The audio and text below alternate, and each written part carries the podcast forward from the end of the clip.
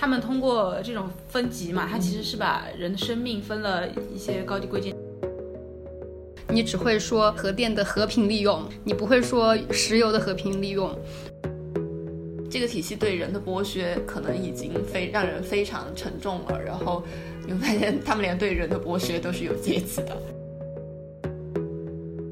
听众朋友们好，欢迎回到《野生知识》。《野生知识》是一个陪你读书看片的知识分享型播客。我们今天继续和早点下班的两位主播一起聊聊核电这个话题。嗯，大家自我介绍一下吧。大家好，我是早点下班的主播章鱼。大家好，我是早点下班的主播夏夏。大家好，我是野生知识的主播 Emily。接着上一期继续聊一下切尔诺贝利和福岛呃核电站的 核事故。嗯嗯，刚刚上一期我们聊到了，就是说这两种不同的体质可能也有相同的地方，但是他们展现出了同样的无能。大概怎么样无能？表现就是正官财勾结，媒体集体失声。让他展开讲一讲。就是大家有看过《铁臂阿童木》吗？那个动画片儿，我小时候看过。嗯，然后我现在最近才反应过来，原来阿童木就是原子。呃，对对对。对，然后他的那个动画片里面，阿童木还有个妹妹，那个妹妹她的原名是佑，就是金字旁一个佑，念佑吧，念佑吧。嗯嗯嗯，其实这个片子它是一九六三年上映的嘛，一九六零年代就是筹建福岛核电站的时候，嗯，就是整个那那一个年代，日本就有一个核电大跃进。就是嗯嗯，这个呃阿童木呢，像我们小时候也会看，就是它就是这种政治宣传中间的一部分，嗯，就是告诉你，嗯，比如说阿童木那个主题曲，你也可以看到他是科学之子，他有各种各种嗯超级的能力，然后他又很善良，还专门去 B 站看了一下阿童木故事简介，大概就是他为什么要取名叫阿童木，是因为那个茶水博士说啊，这个小孩子他可是用原子呃供能的哟。然后这样，嗯，他原来的名字是他的那个设计师的儿子的名字，嗯，后来改成了阿童木。它是日本的第一部电视连续剧动画片，整个的那个风格，也就让你觉得说核能它是一个 原子能，它是一个非常的安全，然后先进，呃，善良的那么一个能量，就是从小就教育。然后这个想起来还是蛮细思极恐的。学习的时候才发现，就是原来你在日本，比如说你当官，你当的比较高的官，你退休了以后，你就可以去一些企业。嗯，称之为下凡，你就可以 下凡去一些企业，然后你就挂一个名，你也不需要做什么，你就可以领很高的工资。然后东电呢，就是养了很多这样的人，所以他们政治和商业上面是合作的特别的紧密的。嗯，而且嗯，东电的势力也特别的大嘛，就他们也会资助很多嗯。鼓吹核电安全的那些学者，然后这本嗯福岛福岛的这本书里面就有说有一个嗯很明确的反核的一个呃搞学术研究的人，嗯他工作了四十多年，他都没有评上教授的职称，嗯嗯嗯。但是如果你是支持的话，你当然你可以评上职称，而且你会有很多的经费，就像铁臂阿童木一样，他们跟媒体关系也特别的好，他们会投很多的广告。如果你是一个反核的一个艺人。也会被受到封禁，所有的日本的那些民众，大家都会听到就是东电的那些话，就会觉得说，嗯，核电它是很安全的，它是很清洁的，它是很环保的，它是有光明的未来的。辅导辅导那本书里面讲了，就是东电它怎么在这中间和呃政府也好，和学界也好，还有和媒体也好，是怎么样形成勾连，然后呃，它相当于自己。呃，创造了一个体系，创造了一个又当运动员又当裁判，就是呃他自己创造了一个循环的系统。这里面有人有媒体来帮他做前期的宣传，嗯，然后有人来帮他做研究，做呃科学上的科普和铺垫，然后同时他自己有财力解决经经济上的问题，然后政政府上，然后也会有。呃，就相当于他自己势力的一些一些官员，能帮他解决一些政策上，然后让这个东西落地的问题。嗯，东电基本上他已经嗯完全能够感觉他能自循环的，然后来来完成这个事情，非常非常可怕。类比到就是切尔诺贝利那边，就相当于是一一方是资本主义，一方可能就是国家势力，嗯，或者说是国家资本主义，非常非常。集中的权力上的垄断，它才能在短时间之内可能就完成这件事情，是没有任何监管和制衡的。大家对日本一个资本主义社会，大家可能会想到至少会有像媒体，或者是嗯嗯，你有第四种力量，你可能会出来监管制衡。但是就是东电它呃这样一个完全垄断的情况下，就是连媒体它也是完全失声的。不过我觉得两边的就是群众对核电的反应其实挺不一样，就是毕竟苏联人他是完全不知情，嗯。反正国家我说要建我就建了，我也不会给你科普的。嗯嗯那日本呢，就是民众就是被各个各方面都洗脑嘛，就说这个东西很很安全、很清洁，嗯嗯就是看完，但是他们两个的结果是一样的，就有一种条条大路通牛马的感觉。就你知不知情，最后你都是要承担的。是我从《福到福到》这本书里面看到一个很有意思的一些信息，他说其实核电它是一个效率特别低的一个发电方法。嗯，对，他说核电其实就是换了一种形式的石油燃料，可能我们会觉得污染环境什么的，是因为你烧煤啊、烧石油啊会产生二氧化碳嘛。嗯，可能我们觉得核电清洁，就是因为它不产生二氧化碳。嗯但是它产生别的呀。它产生放射性污染物，而且就是像我们上一期也讲了，你这个核电它退役了以后，你不知道怎么处理它，它对环境的伤害也非常的大。而且现在的方法就可能除了把它埋到地底以外，还有排到海里以外，还有就是用水泥把它给盖起来。嗯嗯嗯那你修这么厚的水泥，其实也是非常的污染。就是关于核电是不是清洁能源这个问题，我有去问，就我做环保事业的一部分同学嘛，嗯嗯因为他们就是做碳综合咨询相关的。哦然后他给我的一部分呃解答和启发吧，其实我们说一个能源清不清洁，可能很多程度上只考虑了它的碳排放。就是比如说核电，它相对于化石燃料，在发电的过程中，它的碳排放会稍微好一些，但是核电依旧不能称之为一种清洁能源。嗯，呃，不仅是说它产生的废料这么多，嗯，而且是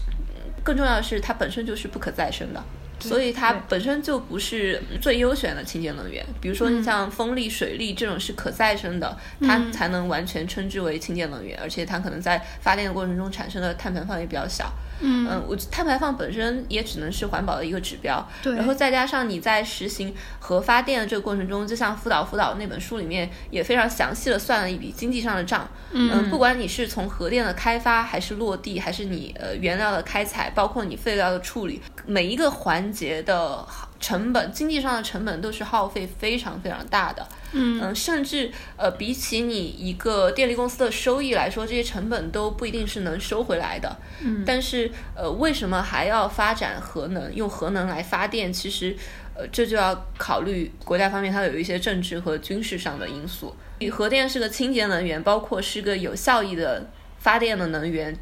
这本身就是神化。对，基于基于很多政治、军事上的原因给包装出来的。然后他为了呃完全的解释他这个包装，然后还要不断的神化它的安全性啊。它又不安全，又不环保，而且它还其实不便宜。对，对，嗯它很贵的。他那个书里面算了一个账，用核发电跟烧木头差不多的效率，热量很高，但是你能用到的热量只是它的三分之一。是的，算上它的前面后面啊那那样子的一些花费，为什么还是要用核发电呢？就是除了我们开头讲的那种政商媒体勾结，比如像日本这种情况，它就形成了一个很有隐蔽性和封闭性的一个循自循环，就等于他们自己印印钱给自己用。又不用被监督，这是一方面，还有一方面就是夏夏说的，嗯，它跟那个呃政治和军事的一个关系。我们都知道核电是发源于呃战争嘛，对，对，这本书里面就有说，你只会说核电的和平利用，嗯，你不会说石油的和平利用，或者是铁的和平利用，就是说明。石油和铁，它本身它就有很广泛的用途，但是核核一开始它的用途就是战争。因为你在开发核电的过程中，你本身也是在开发核能。呃，我觉得核电它只是给了每个国家一个民事上合理拥核的借口。你开发核能，你就能在短时间之内，你把它发展成核武器，这种可能是。呃比较直直接直接的一种做法。但是核武器在就国际公约上你是有非常严格的限制的，嗯包括大部分国家它都签署签署了就是放弃就是拥有核武器的那个条例。嗯然后它现在可能只有少数几个大国，它可能有合法的拥有核武器，但是更多的国家它可能就通过发展核电以及相关的核、呃民用的核产业，然后来呃合法的开发核能。然后能够在嗯，比如说真正的世界大战爆发的情况下，它能够在短时间之内 比谁先把地球炸烂。对对对，而且呃刚才前面我们提到的日本呃核电的这套机器都是从美美国直接拿过来用的。嗯嗯、本身一开始呃日本的民用开民用上开发核能，也就是在冷战背景下得到美国支持的。嗯这中间就很微妙了。日本作为战败国，而且又是作为唯一就是被美国投放了原子弹的嗯这样一个国家，然后呃，最后美国会一瞬间就突然支持日本来做核能方面的呃科科研，就是为它提供一些核原料，呃以及技术，然后以以及呃允许它或者是支持它在呃民用上开发核能、发展核工业，本身就是呃在五六十年代，然后在那个冷战突然爆发。然后哦，因为日本离的那那个地理对对对位置，对对然后嗯，之前核核能发电，嗯，它一开始是一种，嗯嗯，你要造核武器的一个副产品。嗯然后它，嗯、核嗯核能发电的呃产出除了电和嗯很有害的辐射之外，它会还会产生另外一个东西叫做钚，嗯然后布就是造造原原子弹的的材料。嗯。所以你先你有一个核电厂，然后你就可以有布，嗯。有了布之后，很快你如果要造原子弹，你就可以造原子弹。嗯。对，嗯。是的，菅直人就是日本的之前的一个首相，嗯就是当时发生这个嗯核核灾难的时候，他就是负责这些事情的。他后来不是下台了嘛？嗯，他就有接受采访，就会说，全球的国家发展核电的动机一开始都不是为了发电，而是为了造原子弹。对，日本就是是全世界唯一一个被核核弹袭击过的一个国家。那他为什么这么快就可以去一转？他是怎么一个转弯？他的脑子是怎么转的？一下就转转到说我们要去发展核电呢？然后，嗯，尤其是广岛和长崎的那些人，他们自己都还在还活着，还在承受着这些辐射带来的伤害。然后，这个《福岛福岛》这本书里面就有写一些他们的那个想法的转变。嗯我觉得真的是，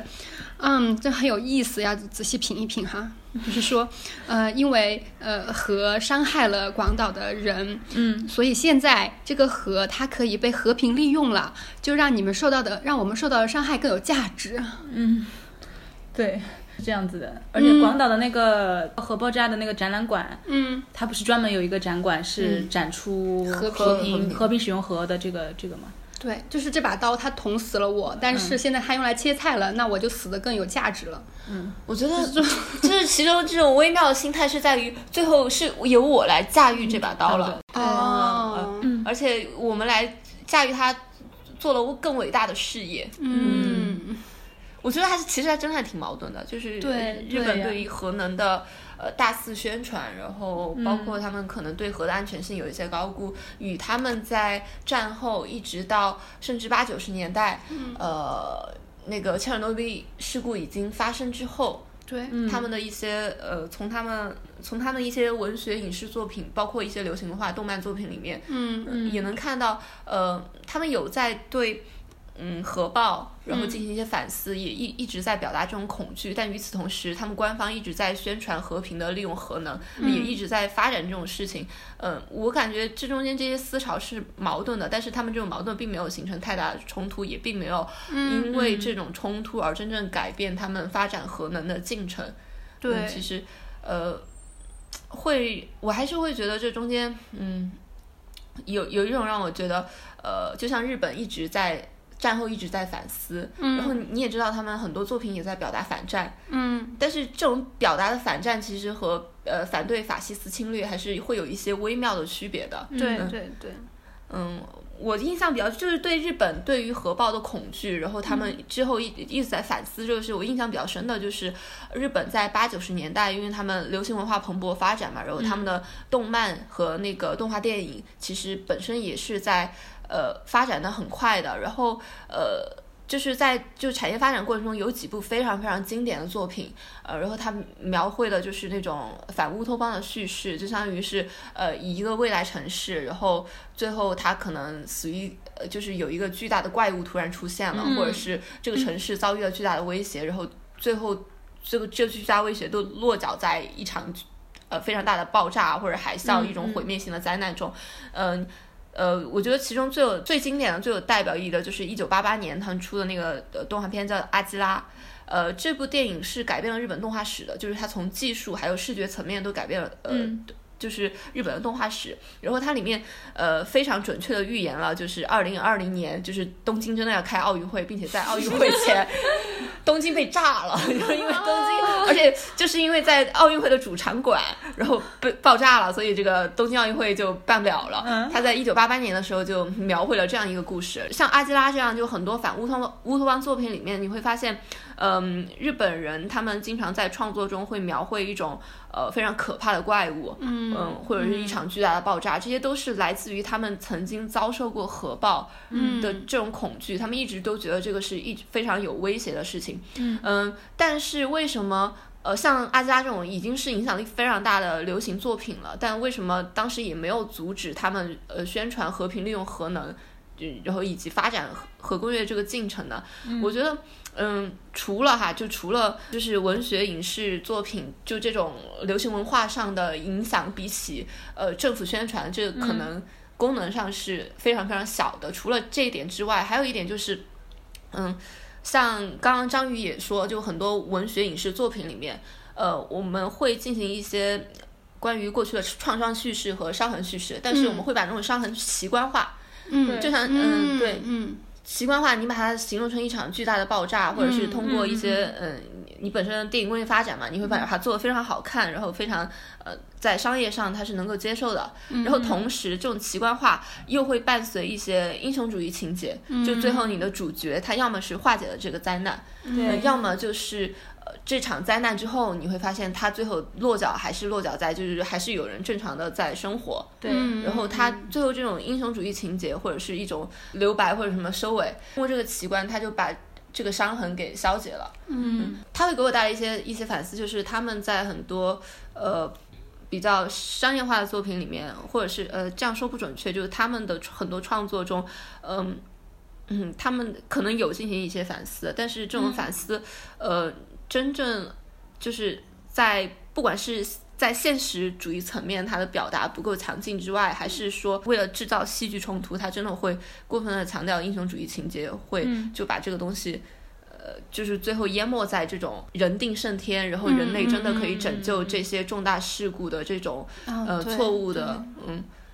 幻想中了。这些作品最后没有。给到呃这种反核思潮就太大的助力的其中一些原因吧。我跟夏夏还一起看了嗯东野圭吾的那个《天空之风》改小说改编的电影的八分钟解说，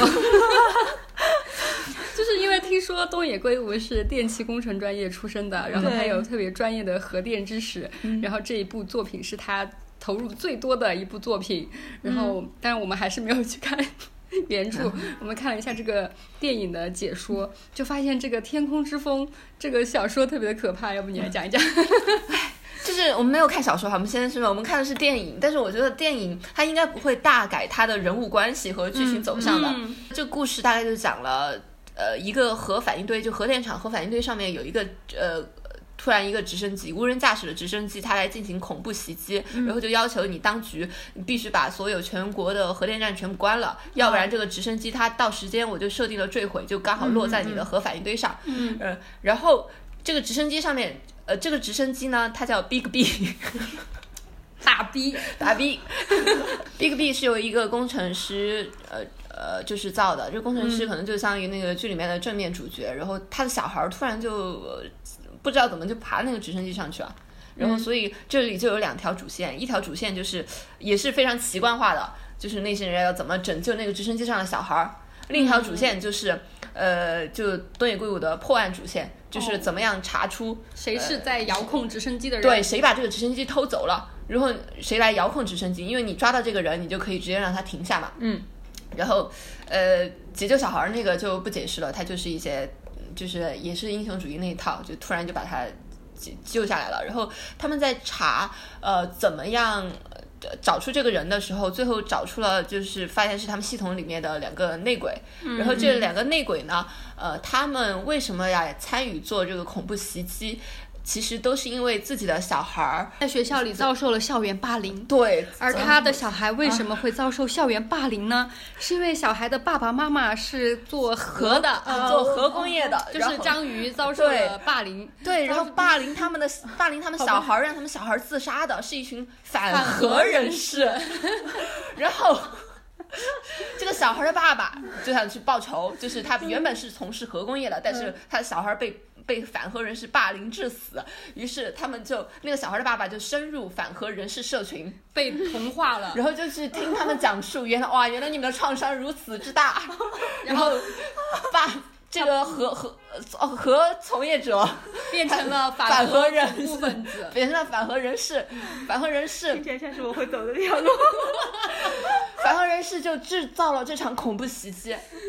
我觉得这本书对反核人士恶意好大呀！真的。然后这本书还是东野圭吾说他进行了多年的调查，然后他嗯，就感觉呃，他觉得自己讽刺了就是日本那些官僚体系，也讽刺了就是核产业里面的那些人的嘴脸。然后，但是他怎么样讽刺讽刺的？他就是把嗯反核人士写成恐怖分子，对他通过把反核人士写成恐怖分子，然后就是告诉那些人，你看这些人坏是坏的有道理的，这些人坏是你们造成的。我现在脑壳疼，脑壳疼。这个感觉，我看着感觉就特别像那种恶女叙事，你知道吗？对呀对呀然后他这这是很多男的拍的作品里面，他要拍一个就是一个女的。呃，他心狠手辣，他杀了很多人，最后他来解密为什么他杀这因为么多人，他被男人伤害了因。为他被男人伤害了，死。好傲慢啊！我当时觉得你为什么要这样写呢？对呀、对啊，让我们把这个话题拉拉回到一点那个战后战后的那个想法问题。嗯，就是我之前看了一本写日本战后的呃书，叫做《漫长的战败》。嗯这本书还写的挺好的。然后他呃有他的主要的观点就是，其实日本对战败这个事情，他没有一个统一的思想。嗯就是因为这是一个很大的创伤嘛，因为他们作为一个侵略者，然后还有战败了。然后他就说，后面大概就分裂成三个想法。嗯，最多的我我觉得哈，最多的那一派就是属于幸运的失败，也就是看就是跟这个支持把核变成呃和平化的这这一群人差不多，我觉得应该是一样的想法。他们的想法就是，呃，因为之前我们现在可以有这些好的生活，都是因为之前在战争里面那么多人的牺牲。你能想得通吗？想不通，对吧？嗯 大家都是这么宣传的了，我只能说。就是很很很诡异，但是很多人都是这么想的。对呀、就我觉得这个想法我，我能理解，就是比如说，嗯，你以前受到过很多的不好的经历，嗯然后所以你觉得这些经历它不是都没有价值的，嗯然后所以你现在生活过过得比较好，你就会归功于以前有一些不好的遭遇，对吧？可能是这么一个想法。然后，嗯，这个是比较右、比较保守的那一派。然后还有一些嗯大众的想法，就是他们可能会在自己的家庭谈话里面就讲啊，战争的时候，呃，我们比如说留在日本的妇女呀、然后家庭啊，我们特别特别惨，嗯、呃，我们也是受害，然后比如特特别是呃被美军攻击，我们也特别特别惨，这个就是把自己嗯、呃放在了一个悲惨的受害者的一个叙述上面。然后这种他其实也忽略掉了自己，就是前面这两种思想其实都都略掉了他们作为侵略者的责任。对，但是呃，这是他们消化自己的战争创伤的两种方法。然后还有第三种就是呃那种比比较少的人持有的想法，也但是也是很多日本的的知识分子，嗯、他们会持有的一个想法就是施害者的一个叙事，嗯，就是他们会承认说，呃，日本是作为一个施害者，然后他们应该去清算在战战争的时候犯下的错，然后应该去呃赔偿，然后去道歉。我我觉得就是我们对日本人的想象，可能就像我自己，可能就会想象日本人都很谨慎啊之类的，就是反正肯定都是错误的嘛。就是日本人他也不是嗯铁板一块。然后我自己比较幸运的话，我最早接触的日本人，他们嗯是一些是来做日军对对中国的战争里面的慰安妇的。嗯，研究的一些女权学者，嗯，然后当时我会很震惊，我会觉得说，啊，就是虽然这些受害的战战争中的性暴力的受害者他们是中国人，但是我觉得我对他们的关注可能都没有这些日本女性对他们关注的那么多，对日本人的想象当时是打破了很多。但我在看这些关于这个呃福岛核电站的事故的这些事情的时候，当然我们在中国 看到的很多都是。我我觉得，如果不是因为这些仇仇恨日本人的民族主义的情绪，可能我们也看不到这些新闻，就是可能，呃，我们也没有办法去讨论反核这个话题，甚至，我们就趁一下这个民族主义的这个缝隙。其实，在日本，有很多人就是很多年都在做反核的运动，对，就日本的反核运动是做的很好的，然后。嗯，像我们之前我也说，就是我们可能对日本它对抗灾的能力很强啊，这样子有些想象。但是这不是说是因为日本人很神奇、很神秘，然后他们因为是岛国人，所以他们就都是模范灾民。其实，在一九二三年关东大地震的时候，日本那那个时候做的也特别的差，就是那种。有很多很多的次生灾害，然后他们还杀了很多朝鲜人，就因为他们觉得朝鲜是外朝鲜人是外来人，然后当时也做得非常的糟糕。然后日本为什么后面会给我们一个模范灾民的？一个形象，是因为有很多民间的力量，就是在不停的灾难发生之后，都不停的在做抗争。对，就是我们可能都会误会说啊，日本人都很服从，嗯，然后日本人又是模范灾民，但是日本人他在抗灾上面做得好，正是因为那些。不服从的日本人，那些不停在抗议的那些日本人，对他们抗灾做得好，是因为就是有这么一些民众，他们几十年都在不停的进行灾难的问责，然后去推动了国家、地方政府去落实国民安全的生活的基本需求。辅导辅导这本书后面，他有讲，就是事故后续的处理，它有一大部分其实是来自于民间力量，嗯嗯，包括这这就东电这个系统怎么样被揭发出来，然后。这个肯定也是，呃，民间的反反对声音比较大，然后你可能才有揭露真相的这个空间嘛。嗯。然后他后面讲了很多，呃，市民自发的自救以及 NGO 的呃很多助力吧。嗯。呃，非常非常详细，他可能细到，呃，除了你就是辅导，像辅导附近那个社，我们可能自己也经历过了很多，呃，社区这种类似的呃自救。呃，就邻里之间自救啊，或者一个城市之间的自救，呃呃，它其中有一个让我印象特别深的，就是呃，因为当时很多人已经不相信当局的核辐射检测报告了，就是因为你们提供的检测地点根本就不是我们想要知道的地点，所以那些呃。就是民间组织，他们自发的进行检测，然后自发的就在那个地图上标记。嗯，我想这不就是我们自己做的事吗？发一个微信朋友圈，发一个表格。对啊，互我们的互助表格，还有就是我们自己做的那些民间自己做的小程序、地图啊那什么的。嗯，对。岛和我看的时候，我觉得虽然它和切尔诺贝利都是可能有很多。共同的体制上的问题，它造成的灾难，但是会感觉福岛还是，呃，有很多可借鉴的事事故后的处理办法，其实大部分都来自于市民组织的自救以及他 NGO 的后续的一些行动，就包括他们关注的很多社会问题也很细。就总之，你还是感觉，呃，就是日本这边的，就是民众就是还是要更文明一些。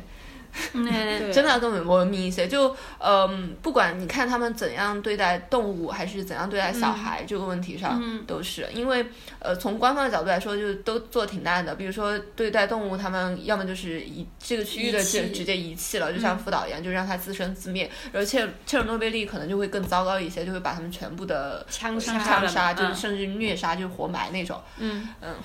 但是呢，然后呃会有一些就民间组织，他们上辅导的话，就这边他会有自愿留下来就照顾动物的一些个个体，然后呃民间组织会给这些个体进行资助。嗯嗯，你还是会让人觉得就是这中间还是有一些呃人性的东西存在的，它不是完全的反人道主义的。然后对于小孩的问题上，其实也是，呃，我印象特别深、特别特别深的就是，呃，不管是切尔诺贝利还是福岛，甚至是我们自己的小孩儿，就是在这种巨大的灾难下，他们其实都有一种同一种。形成同一种创伤，或者是类似于刻板行为的一种一种东西，怎么样解释？就是他们小时候玩的游戏，对，切尔诺贝利里面玩的游戏就是呃什么，就是我是辐射，就像一个辐射是鬼一样去抓起来的。我就想起了我们那边小孩就玩的游戏，过家家是查核酸，就是真的就是在那种巨大灾难下，你感觉一代人已经刻板了。我当时看看这个地方，我特别应激，然后就觉得很小孩子很小，他们就明白什么呃。就是明白什么是死亡了，明白什么是歧视了，然后明白像日本的小孩子很早就明白自己是没有办法生育的，因为可能会有一些基因上的突变，是的，然后他们可能就没有活动场所，然后一天只能在户外待十分钟，嗯，但是呃日本的你会看到他呃就是民间处理还是会让人觉得呃是有在关怀下一代，以及会稍微你知道这个。事故处理的方向是什么？就有很多很多 NGO，他们可能会针对这些呃，就是呃事故地区的小孩，为他们至少进行一些童年补偿，就是让他们定期到其他地方的营地，然后去呃休养，就是疗养疗养形式的，然后来弥补他们就是身体上和心理上的一些就是健康状况。虽然可能会有的时候会觉得，如果设计有点杯水车薪的感觉，但是我觉得它至少是在正常运转的，而且是有很多人在关注这个事情的。刚才聊到英雄主义情节，我就想聊一下这个，因为刚才不是说切尔诺贝利里面非常非常多男人嘛？对，就我们刚才聊的英雄主义情节嘛，就是其实灾难特别特别容易滋生英雄主义情节。嗯，你不管是从切尔诺贝利那本口述史里面，嗯，然后你会看到非常非常多男人的叙事，然后但是甚至连福岛那本书里面，它不是一个口述史，它一个调查报告里面，你也可以看到。很多就是灾难发生的一开始，那些参与其中的员工也好，嗯，然后还是当地的呃和东电有关的那些那些人，包括当地的一些居民，他们其实不自觉的都会被这种呃英雄主义情节给牵引、给绑架。然后他们其中有一个非常非常嗯核心的表达就是。这样做才是真男人。我逃跑了，我就是懦夫。对对，然后然后所以就这种英雄主义情节可能就会就是让他们去献身，然后去做一些嗯去忽略自己的感受。因为我印象特别深的就是切尔诺贝利后面有一个人讲了一段话，就是他说他真的是在事故发生之后，然后他遭受了这么多创创伤之后，他说他才更加开始关注他。周围的世界，嗯，他现在终于学会了说“我”，就是他终于学会了说“我害怕啊，我不想死”。对对对，英雄主义叙事本身就是一种男人的叙事。就是，嗯，我记得特别有印象的，就是那个季导的那本书里面有一个男的，他本来不用去当清理人的，但他还是去了，因为他觉得自己作为一个从阿富汗回来的军人的骄傲。嗯，然后，然后他回家了之后，他没有带任何的东西，但是，呃，因为他的这份骄傲，他还是把他的军帽带回去了。对对对对。然后他的儿子特别喜欢他的军帽，他儿子就拿来天天戴着。后来他儿子得了脑瘤。嗯，对呀。而且我觉得他们特别喜欢，呃，制造一种就是这个地方你不去谁去呢？就我不去谁我不做谁做呢？总要有人做吧这样的一个事情，然后就用这种，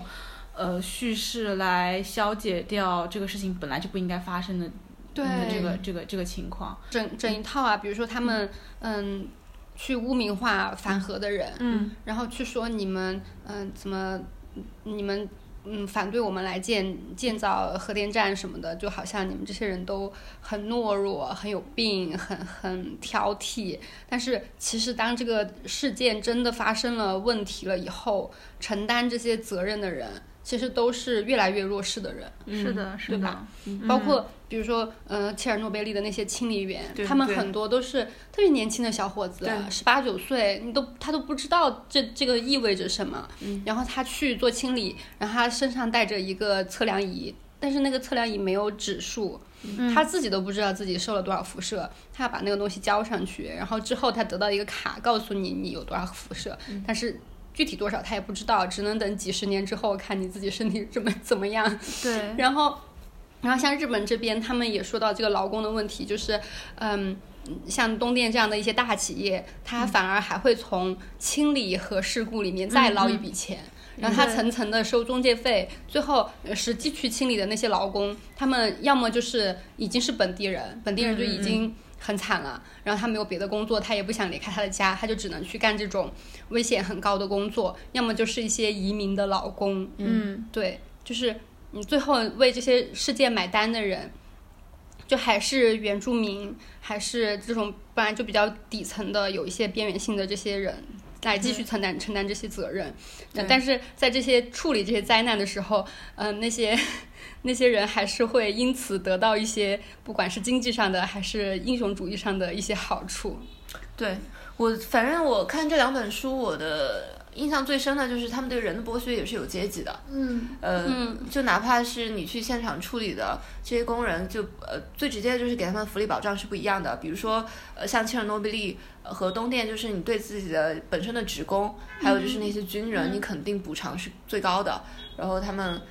呃，可能也更有安全保障一些。然后对次级一点的工人，就是他们会有分次等工人，就比比如说就清理那些废料的、那些工人，他们就是完全给不了什么防护。然后像东电这边，他就把更累的活儿，然后就是雇外籍的劳工，然后就是以更少的成本，呃，更低的防护，然后来来让他们做。还有就是呃，对女人剥削在这其中也是，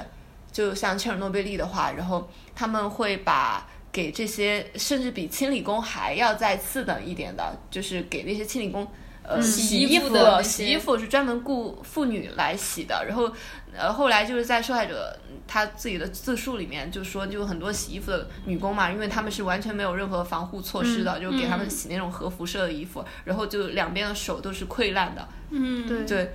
就特别特别明显的一些就是阶级和性别问题，就而且它里面切尔诺贝利里面还写到，就不是比如说在切尔诺贝利呃封闭的那群工人里面，就是男的太多了嘛，然后所以就还有一些就性交易，还会有一些性工作者。对性工作者，然后在简体版里面他是把这句和谐掉了的，啊真的，嗯就是难怪我没有看到。就是因为。就相当于相当于是在这个地方，就还会有一些一些女性留下来，就是嗯，对，就满足他们的生理需求，非常非常残忍，也非常非常现实的。然后又想我我想起，就其实章鱼他们厂里面也是有等级的，就是对对工人也是有等级的。是的，嗯就你的工种不一样的等级，就是这个也是我刚才想说的，就是其实这个他们通过这种分级嘛，它其实是把人的生命分了一些高低贵贱，就是你配死和你不配不配死，就你该不该死这个事情，他们就不会觉得大家都是人，但是嗯，我就是我就是得去死的，就可能我觉得很多从从事这个行业的人，他都会多多少少有这种。贬低自己生命的这种情况在，尤其是越底层的工人，他越觉得自己没有能力，我能做的事情就是死，就是为国捐，就是不是呸，就是为何捐躯，就是我觉得这个挺挺让我觉得神奇的。呃，就其实一开最开始我在我听到呃我们这个场里面第一个故事是关于邓稼先的故事，然后大家对邓稼先他不是当时因为那个氢弹爆炸失败，他去找那个东西，他找到了，让他死，就是因为他直接接触了那个呃放射性的原，就是那个东西，所以导致他死亡了嘛。嗯。然后嗯，就很多长辈对这个故事的评价是，就是邓稼先太莽撞了，他他的生命呃是。就是人家一个更珍贵的一个国家是是更珍贵的，就是他他们就长辈就会引用当时的那个呃，应该算是一个什么一个，就跟他一起去寻找的一个一个一个队伍的那个队伍的长官，他说的一句话就是什么我我这一个一个一个队伍三千人的性命，呃，就是都都换不了你一个人的性命，大概就是这样子的话。然后他们竟然觉得这个东西是对，就是觉得邓稼先这么一个大大工程，他的生命是比三千人的性命还要更重要的。嗯，就是应该让别人去捡，对，应该让别人去捡这个东西，而不是他自己去捡。但是他其实就是自己要要要去找嘛，然后恰好也被他找到了，所以他。嗯，我觉得这个故事就不管这个故事它中间有多少虚构或者是杜撰，它到底死因到底是不是因为这个？但是当这个故事它变成了一个呃可以在民间流传的，就是可以在核工业的这样一个呃工作的环境中间流传的呃这样一个传说。就会让你做这个工作的人越低级的人越觉得我的性命就是不值钱的，我就是应该为这个东西去死。然后那当真正发生了呃非常重大的呃安全事故的时候，那这些人他不管他愿不愿意，他都会给自己洗脑说，我我就在这个位置上，那不是我也是别人，就是就是，嗯我还是去死吧。就我觉得在新冠发生的时候，我们这边宣传也是这种这种口径吧，然后也是这种方法。呃，一开始就宣传非常感人的，就是医生的献身的故事，然后从全国各各地，然后你征召所有的医护志愿者，然后去了之后，然后你会发现，就是医护之间你本身也是分等级的，然后你，呃，医生和护士肯定不一样，护士下面甚至也还有更底层的清洁工，嗯，然而护士和清洁工，你们都他们都是呃，本身大部分也是女性，然后他们承担了更繁重，然后就是感染暴露风险更高的处理医疗废、嗯嗯医疗嗯就医疗废料的那些工作，呃，但是一方面你是看不见这些人的，嗯第二方面，第二你是这些人呃，不管从福利上还是他们自己人生是人身上是没有什么太好的保障的。嗯，呃，首先他们是肯定是过劳的，因为对，这个工作是非常非常繁重的。然后其次，他们后续基本上，呃，你可能你很难去就保证他们真的领到了相应的津贴嗯。或者是福利保障。对。嗯，然后很多，比如说，呃，我们这三年看过很多故事，就是一个地方封起来了，然后真的清洁工就没有办法，无家可归，然后他们就、嗯嗯就在那个楼道里啊，那些什么，就自己，然后就看到就就看到就外国劳工就处理核废料那些就是清理工的时候，我就真的会想起，就当时武汉就有一个护士跳楼，就是因为太繁重了，就每天很多很多很多事情，就只有他一个人处理，那就光是。这个体系对人的剥削可能已经非让人非常沉重了，然后你会发现他们连对人的剥削都是有阶级的。暗示剥削，就是在了解辅导的这些事情之后，我才发现，虽然我们都觉得日本很小哈，嗯，但是原来日本，嗯，本身它里面也是有很多，就是在地理上也有很多阶级，就是比如说东京可能是最高级的，不缺嘛，嗯嗯，然后像福岛，嗯，然后这本《福岛福岛》这本书里面就说，福岛就相当于是日本的黑龙江，嗯，然后他就说，嗯嗯，为什么要把核电站修到福岛呢？然后如果呃核电站就像他们说的这样的又清洁又安全，嗯为什么不修到东京呢？嗯为什么要修到福岛呢？然后，就像那些核废料为什么要堆到兰屿呢？然后那些台湾的官员就说这些都很安全的。然后兰屿的人就说：“那你们一一个人抱两桶回家不就解决了吗？” 但是你就知道它是一个它是一个谎言。然后，嗯，就是这本书里面也讲了，就是这种所谓的嗯首都圈，它它其实是从不同的。嗯，方方面对周边的地方资源的一种剥削，嗯，对，然后它还它的剥削还让你要继续依赖像核电厂啊这样子的东西，它才能继续维维系下去。然后，当灾难发生的时候，首先去付出代价的就是本地的居民。嗯，是的，是的，然后这些居民他们都嗯必须面面临的一个问题就是我要离开我的家家园了，嗯。而且你可能永远没有办法回去。嗯，我觉得这是一个很难以想象的一个情况。那就是我看这个的时候，我当时没有想，没有，就是没有想那么多嘛。然后后来我跟一个朋友聊天，然后我就跟他聊到了苏州有一个福电，呃，有一个核电站，嗯然后那个。呃，因为我知道苏州那个核电站建在连云港的，然后我小我很小的时候，我有一些小学同学就跟着他父母一起去到连云港了，就嗯。然后那个时候不知道是为什么，只听说那里要建核电站，嗯，然后我那天和他，就是我和那个朋友聊天的时候，他突然跟我说，就其实这个核电站一开始是本身是打算建在张张家港的，嗯。但是因为张家港的人民就是。反反对的很厉害，嗯，然后所以说这个核电站最后建到连云港，但是后来他就是在回想起来这件事情的时候，他觉得可能是因为张家港，呃，算苏州的一部分，他就是张家港人更有钱，然后但是连云港其实更偏僻，它它没有什么庇护，所以最后这个核电站最终就落在了嗯连云港那边，嗯。嗯，所以就感觉最后如果啊，当然这个最好还是别出事，如果但是出事了的话，肯定也是连云港的人最最先遭受所有的一切。嗯，然后我就看阿列克谢耶维奇那本书里面，他不是讲了很多普通的人的故事，都是关于他们离开了自己的家的故事嘛，然后都真的非常的感人。我觉得印象特别深的是有一个人，他嗯觉得最重要的东西是他们家的门板。嗯，对对对，就很神奇。我们都会觉得门板没有什么价值，但是在他的嗯、呃世界里面，就是他他们家的所有人就死了，都是要停在那个门板上的。嗯，然后他们家的小孩成长的经历，比如说你长多高啊什么的，都是要刻在那个门板上的。所以那个门板就等于是他们家的历史。嗯。然后，就算这个门板可能充满了辐射，然后又很重，在别人看来没有任何的价值，但还是会，嗯，冒着很大的危险回去把它偷出来。嗯，对，我看的时候，我觉得，呃，可能，嗯、这是因为，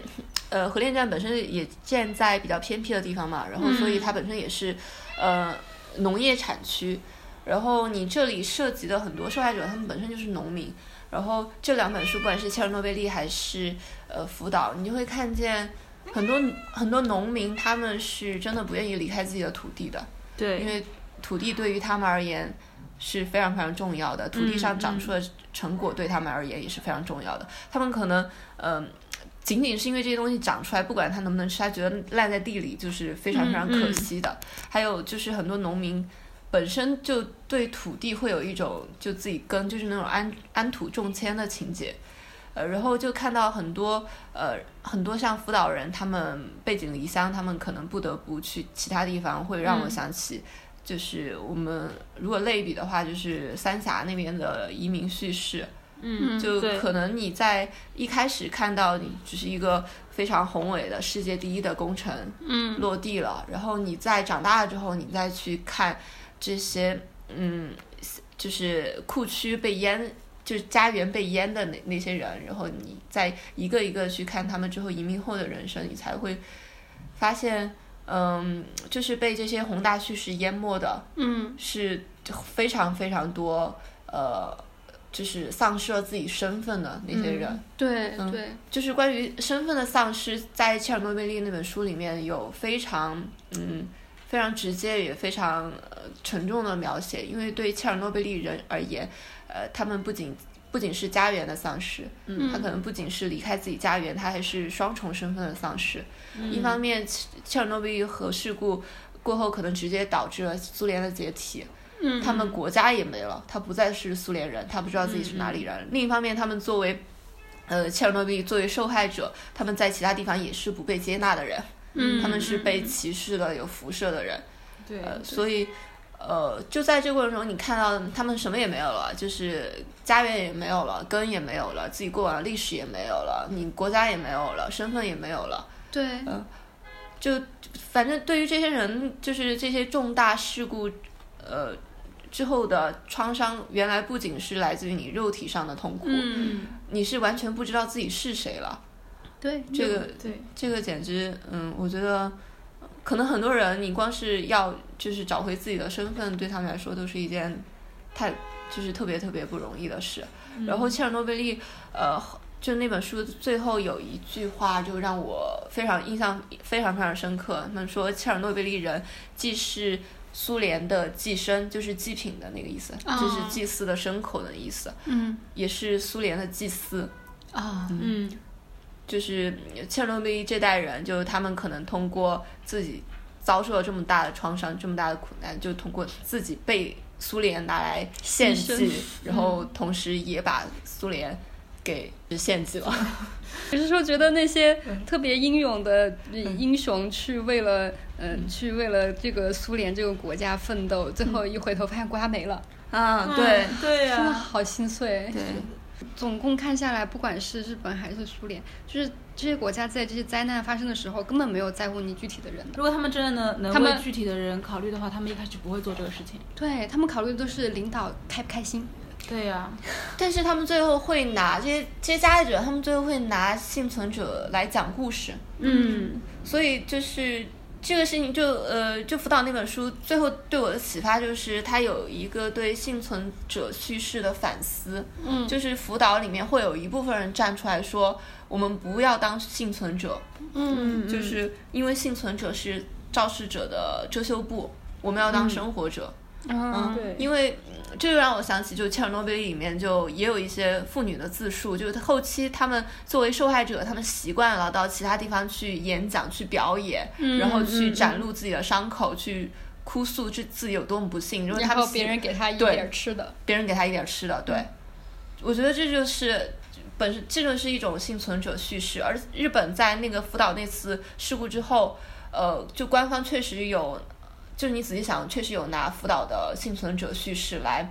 至少是掩盖他们作为。本身自己就作为加害者应该承担的事故，他们在向世界展露福岛有多么的不容易。嗯呃，福岛这个地方正在积极的重建，包括奥运会，我们也要用福岛的农产品。对，就是这是作为对灾区重建的一种支持，就是拿受害者的伤口来展现给大家看，而他自己完全来掩盖他们自己政府或者是东电集团本身，他就是一个加害者的身份。对对，这我是这也是我很不喜欢那个切尔诺贝利的《午夜》跟那个《悲剧史》那两本书，就是他特别是《午夜》那本书吧，他后面就会讲很多之前经历过切尔诺贝利的人活到了八十岁、九对十岁，然后这什么意思呢？你想说明 就是经历过切尔诺贝利也不是会死绝的，是吗？所以还好吗？就是这个意思。所以我觉得那个辅导那本书最后附录里面有有一个就是专门讲一个心理学的一个效应，叫呃常态偏执嘛。嗯他就是说，在这个是就现代社会非常非常的鼓励大家去快乐的苟活着，然后去渲染一种我不这样活着我还能怎么办呢？就是这种无无可奈何的这种这种感觉。但是其实我觉得，呃，就一味的为了这种我现在就是活，我现在就是无所谓的活着的这种状态。也没有办法去完全消解这个灾害带给大家的一些一些创伤，而且它反而会为我更加呃激进的发展核电、发展一些危更具有危害性的一些事业提供了一个很好的契机。就是大家可能会觉得，呃，反正人类都已经这么糟糕，那我再做点更糟糕的事情也无所谓吧，但我活着就行了。就是我会觉得他们、他们很多宣宣扬出来的概念就是这样子的概念。嗯。有一个也有一个观点也说的很好，他就说，嗯，就现在我们不是主流的舆论全部都在，呃，争论要不要对日本采取一些强烈的措强硬的措施嘛，嗯，然后其中包括当然也就包括一些战争手段啊之类的，然后他就说我们在说要去采取这个强硬措施的时候，忽略了一个最基本的状况，就是我们每一个人对可能发生的战争要负何等责任。应该说，这种满足于虚假的危机意识而缺少自我责任的状态，是最具有遮蔽性的常态偏执。嗯，我觉得就大家很容易在讨论的过程中，就特别激进的说，我们就是要制裁他们，但是没有、没有人想过，嗯、这种这么大。呃，情这么大这么严重的核危机，它本身就是全人类的事情，嗯它就不是说你把日本处置了，这个事情就结束了的事情。对，嗯，与其你说现在我要把日本处置了，不如大家一起想一想怎么把这个核就是核核核废料处置了，嗯，更好。对，我觉得我特别震惊的一点，就是因为我之前只听说过切尔诺贝利和福岛核电站的事故，嗯原来我们的世界上发生过非常非常多的、核事故，只是没有这两位这么的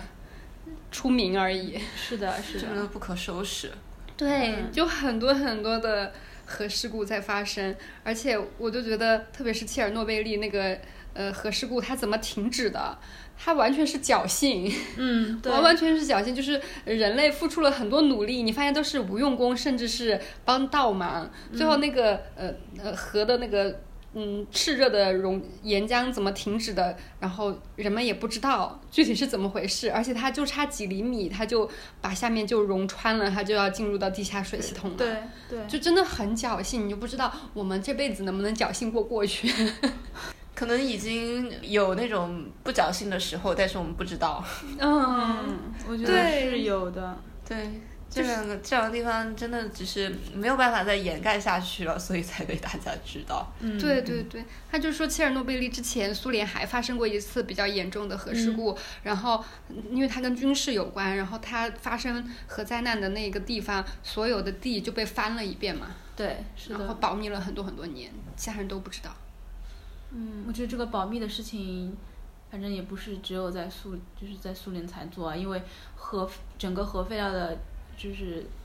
那个厂的代名词是四零四。嗯嗯，就是大家也 也也也知道四零四什么意思。所以我觉得本身核的信息就不是全公开的，嗯，而且人类也不是完全能够掌控核，就其实是根本不能掌控核，对对，嗯，只是说我们把这个核的可控性控制在好像机械能够控制的范围之内，然后我们，嗯，对民众做一些宣传，或者是我甚至根本不宣传，我就强制来做了，好像就能够证明人类是很强大的，人类可以控制这个东西了，但实际上其实不管是。从福岛来看也好，还是切尔诺贝利，还是之前发生的很多大大小小的事件，嗯，各种核事故的事件来看，没有办法，你没有办法去掌控的。嗯，日美国也发生了很多很多次核事故的，然后包括日本，其实从开采到最后核电站，它都是有在发生核核事故的，只不过因为他们恰巧呃运气好停堆了，嗯，然后然后这两个是因为停不了堆，所以说一下子就很严重很严重了。所以就是核上面的所有的事情都没有任何小事的，因为它所有的你哪怕是再小的事故，它还是会造成辐射，它这个辐射还是会影响这么一片土地，然后一片水域，嗯，然后你很难说说这些东西它到底会不会呃流到其他的地方去，或者是会影响多少范围，我们是不知情的。反正就是别人告诉你这个东西只影响二十公里，但它具体是不是只影响二十公里呢？嗯，谁也不知道，我们没有办法评评判，甚至也没有任何一个科学依据可以告诉我们它真的就是只影响二十公里。嗯，我特别心痛的一个地方就是白俄罗斯、乌克兰的那些农民，就是他那个嗯，阿列克谢耶维奇那本书里面就有一一个人说的一句话，就是说俄罗斯人的意识里只有两个时代：石器时代和原子时代。对，他们白天在核电厂上班，他们下午放了放下了班，他就回去种土豆。嗯，然后，但是其实很多农民他也不知道到底核是什么，核辐射是什么。对，我觉得我们首先得知道吧，我们首先得知道我们身边的这个东西到底是什么，我们不能特别模模糊糊的听别人讲说这是阿童木，他又善良，他又是科学之子。嗯，其实我在提纲里面就想问我们还能做什么，我们怎么自我保护？但是我觉得这个问题问出来就是自己扎自己。至少辅导那本书它有从经济成本上，嗯，有给出一种解答，废核是可能的。福岛出了核事故之后，日本它也停止了核，就是核发电嘛，嗯，这对他们整个国家的，就是电力产业来说影响并不大，嗯，而且。呃，你本身你的经济经济投入、经济成本还减少了，然后你用其他的其他的方式来，就其他的燃料来发电也是可行的，而且核就像我们刚才说，核本身也不算是一种清洁能源，也不算是一种有效率的能源。嗯，你说要我们个体来做什么？我觉得真的，你个体你上了这条船，你是下不去了，没有办法你去做什么预知，然后那个的。但是你从产业的层面层面来说，你这个东西放弃。完完全是可行的，就是你为什么要，就是一直要坚持用这个能源呢？呃，像德国应该也是，德国已经全面废全面禁核了，对，嗯，德国其实是抗争了蛮久的，然后德国从。呃，二零一一年福岛这个事这种事情之后，德国人其实废核的心态很好笑，他们是觉得连日本这么一个如此精密的国家都不能把核电搞得这么安全，那我们德国人肯定也不行。所以说德国人就决定开始禁核，然后到前两年他们真正的停了所停止了所有的那个核反应堆嘛。好厉害！就是反正我觉得这个事情不是完全不能够操作，只是因为大家对现代社会太习惯了，嗯，你没有办法再倒退了，就大家觉得可能这个事情。不能倒退了，我倒退了就是牺牲我的生活质量。但是我们现在的生活质量完全是在透透支之后的生活质量呀。而且而且除此之外，还有你你会发现更多的能源上的问题，更多的真的都是政治政治问题和军事问题。就像去年冬天欧洲的能源危机，那其实也是你不用俄罗斯的天然气了，然后你突然就能源危机了，然后你所有的民用呃能源成本就上涨了。但是呃，我觉得这些带来的变故都是暂时的，也都是。可解决的，你经济账是算得过来的。是的，是的。而且之前就我看有人说，因为德国不是全面禁核了嘛，所以他们的现在电价就涨得很高。嗯。然后大家就会觉得，你看你禁核了之后的成成就是结果是由普通民众来承担的，就是承担很高昂、高贵、高昂的电价。但其实就是大家没有想明白一个问题：你建核电站的费用是从哪出的呢？对呀。这还不是从民众税收里面出的？你的核电，你建核电站的成本。嗯，远远就是向民众收取的税收，远远是比你付出那点电价更高的。对，因为它效率很低。对，而且因为你你自己用电你是可以控制的，对吧？就我我我如果想省一点电，我可以恢复，我甚至可以恢复原始人生活，我不用电，少用点电，我我用其他的办法来取暖，就就生个火取暖也可以。但是你就是这个核电站一旦投入使用，我没办法拒绝，我的税收比例就在这里，就不是我我能说了算的，就是我控制不了。而且这个民用成本承担多少，这个本身也是可以抗争的。对呀，我觉得这个都是可以解决的事情。就就是就是有一些能用钱解决的事情，它都不是事情。但是你这个核的这个问题，它其实到最后是用钱解决不了的事情。解决不了，真的解决。哎呀，就是跑到现在跑到海里面去，你都不知道对海里面的那些鱼会造成什么。这个真的就很像很像一个科幻小说的开头。对，就是我自己觉得比较嗯触动的一个点吧，就是当时呃。福岛发生这个事情之后，然后包括切尔诺贝利发生这个事情之后，大家都会就是着急把人群疏散出出去，然后并且告诉大家这里的农产品都是不能吃的，鱼也是不能吃的。但是没过多久之后，呃，因为渔业和农业都受到了非常大的影响嘛，于是当局又开始。推广这些东西，说我们这个没有问题的，很安全的，达标了。对，达标了，达标了。然后具体是怎么达标呢？就是通过把一个标准，把标把标准降低了，就是把把人能够接受的辐射量从一变成提到了是一百，然后就就告诉你达标了。你知道这个零八年之后，我们的奶标也是这样这样这样的吗？真的吗？对，就是三聚氰胺那个事情之后，然后因为。几大奶巨头，我不知道能不能说出来，但是我真的很想骂他们，就是伊利蒙牛，他们牵头的奶奶奶产业，对对对，因为他们代表的是可能是牧区的那种奶势力嘛，然后他们俩是两大巨头，然后他们牵头把行业的标准降低了，不管是蛋白质的含量，还是像呃一些那些微生物的含量嘛，就是他们整个牵头降低了，所以说后来就是他们的奶达标，然后农区的奶企他们又自己。组建了一个协会，就是以光明这边的，嗯嗯嗯嗯，那个就是乳业，然后他们几家在自己协会有一个单独的一个标准，对，所以的话就是，就就我对伊利蒙牛就这种奶巨头就一直会有一些看法，就是他们做了非常非常大，就对啊，对小孩有非常大危害的事情。是的，我觉得这个是让我觉得最最震撼的一个事情，可能未来不过不了多久，就是你看现在。它它其实就是一个可以预示的未来，就你看现在虽然大家对日本排放核污核废水这个事情，呃说的这么沸沸扬扬的，我们坚决抵制，然后我们怎么样？等到到时候真的影响了全球的渔业的时候，你就会发现这些核废水对你没有危害了，你还是会吃。对呀，就是还是会吃的。然后现在就大现在大家呃根本也没有说我我要可怜那些渔民啊，大家只是在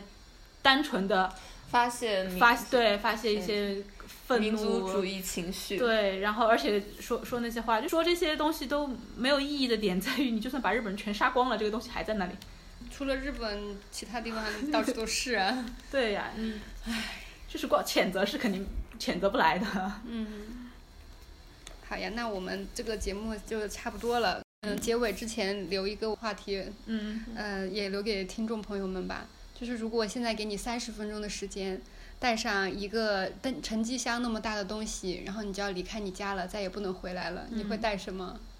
这个是我最近真的在考虑的问题。但你不会再也不回来呀？其实差不多吧，就觉得就是带哪些重要的东西走。嗯，就把朋友送我的东西都全部带走，收藏的东西反而没那么重要。朋友送的东西其实不不怎么占体积，大部分。嗯，希望朋友送点实用点的。呃，送我一个箱子。然后我我又没有养宠物嘛，所以就这方面这方面也没有什么牵挂。嗯，我要带两只猫，塞满了。天呐，我我我想想，我装一只猫之后，还可以给它装点猫粮和猫砂，也装不下了。把把把家里面所有值钱的金金金块儿那些拿走。你家有金块儿啊？我家没有金块儿，但是如果有的话，我在想，可能就带点现金吧，因为别的东西没什么。我要是只有三十分钟，我真的只够把我的猫塞进箱子里，并且把它的猫粮和猫砂塞进箱子里。对，我先准备，我先准备，有什么消息我通知。好，那我们今天就录到这里，拜拜，拜拜。